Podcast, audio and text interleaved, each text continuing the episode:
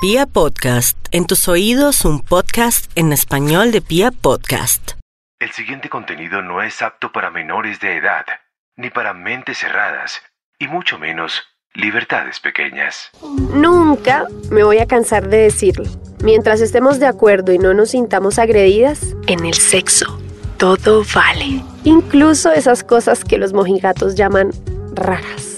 Gente que le gusta tirar disfrazada, que se excita con cachetadas, que se arrechan con las babas de su pareja, hombres heterosexuales que se disfrazan de mujer, parejas que disfrutan tirar en lugares públicos. El mundo de los fetiches es tan amplio como el sexo. Y es que a la hora de tirar, se nos sale el animal, el verdadero ser que somos. Claro, cuando hablamos de fetiches de una pensamos en el sadomasoquismo, pero lo cierto es que a veces los fetiches son simples. Les voy a contar algo. Resulta que yo salía con un chico y cuando íbamos a hacer el amor, el mancito se me arrechaba mucho corriéndome los calzones en lugar de quitármelos. Al principio se me hizo raro. Luego lo hablamos y terminé comprándome unos cucos con varias tiritas y la verdad me parecía deli.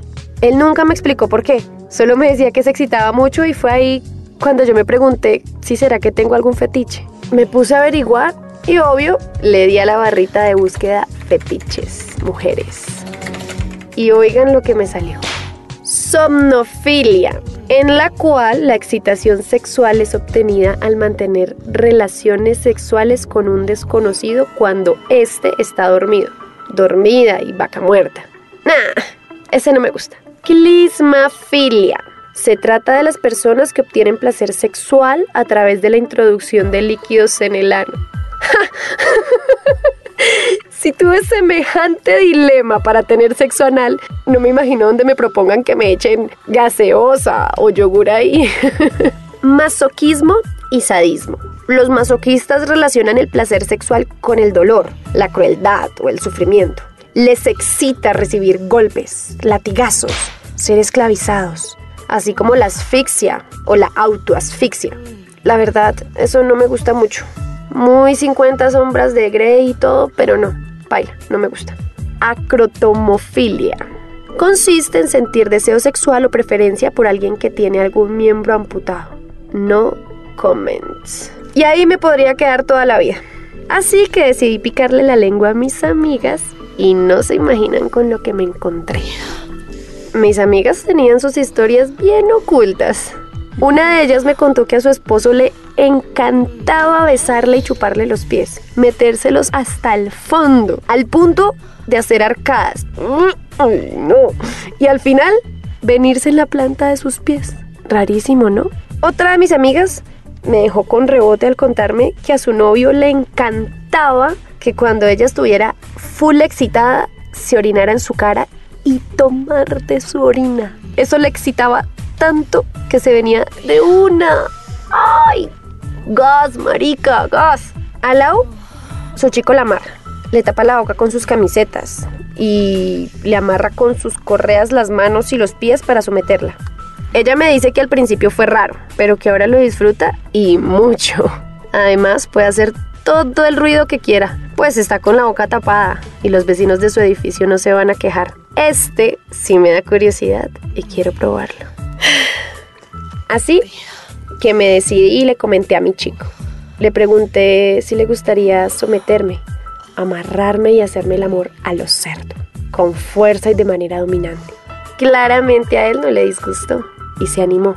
Me puso un antifaz para dormir. Compró unas esposas que usó para atarme a la cama, pero lo hizo boca abajo. Y los pies me los dejó libres para ponerme en cuatro acostarme con las piernas abiertas y ponerme de ladito. Todo un mar de creatividad del chico. Me dejó sorprendida e hizo que me viniera cuatro veces seguidas. Ay, fue delicioso. El inconveniente fue cuando yo quise hacer lo mismo y someterlo a él. me puse encima y comencé a cabalgar. Y cuando lo vi bien excitado, le pegué un bofetadón de esos brutales. Ay, no. No me controlé. El man de una se enojó. Me quitó y me dijo que a él eso no le gustaba ni cinco.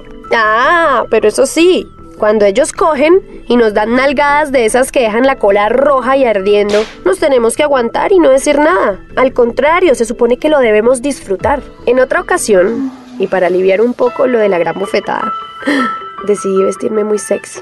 La verdad, nunca había hecho eso para nadie. Fui a un sex shop y me compré unas medias con liguero, un corset y unos cucos de tiritas con huequito en la mitad.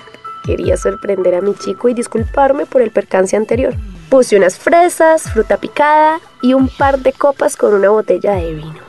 Me puse la ropa que compré y lo esperé con la luz apagada. Obvio, mi chico no se esperaba esta sorpresa y le encantó.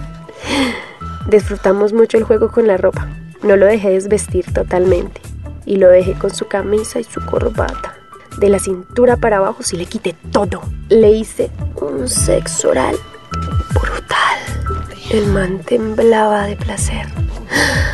Disfrutamos mucho y me dijo que la próxima vez él me compraría un traje de colegiala para disfrutarlo juntos. Y últimamente hemos hablado y leído del tema de los fetiches juntos. Hemos investigado y nos hemos antojado con cosas nuevas. Es más, estamos pensando en mandar a poner en la habitación un gran espejo en el techo, como los que hay en los moteles. Sí, sí, de esos para ver cómo hacemos y deshacemos en la cama. El hecho de ver cómo te follan es algo excitante. Y aunque en el baño hay espejo, queremos tener nuevas experiencias y ver todo desde otra perspectiva. ¿Y ustedes? ¿Tienen algún fetiche? ¿Hablan con sus parejas del tema? Cuéntenme sus fetiches a ver si me antojo. Los leo. Soy Susi y al igual que ustedes, me encanta el sexo. Así que ojo, no pienses mal de mí, porque si lo haces, estás pensando mal de ti. Igual, no me importa.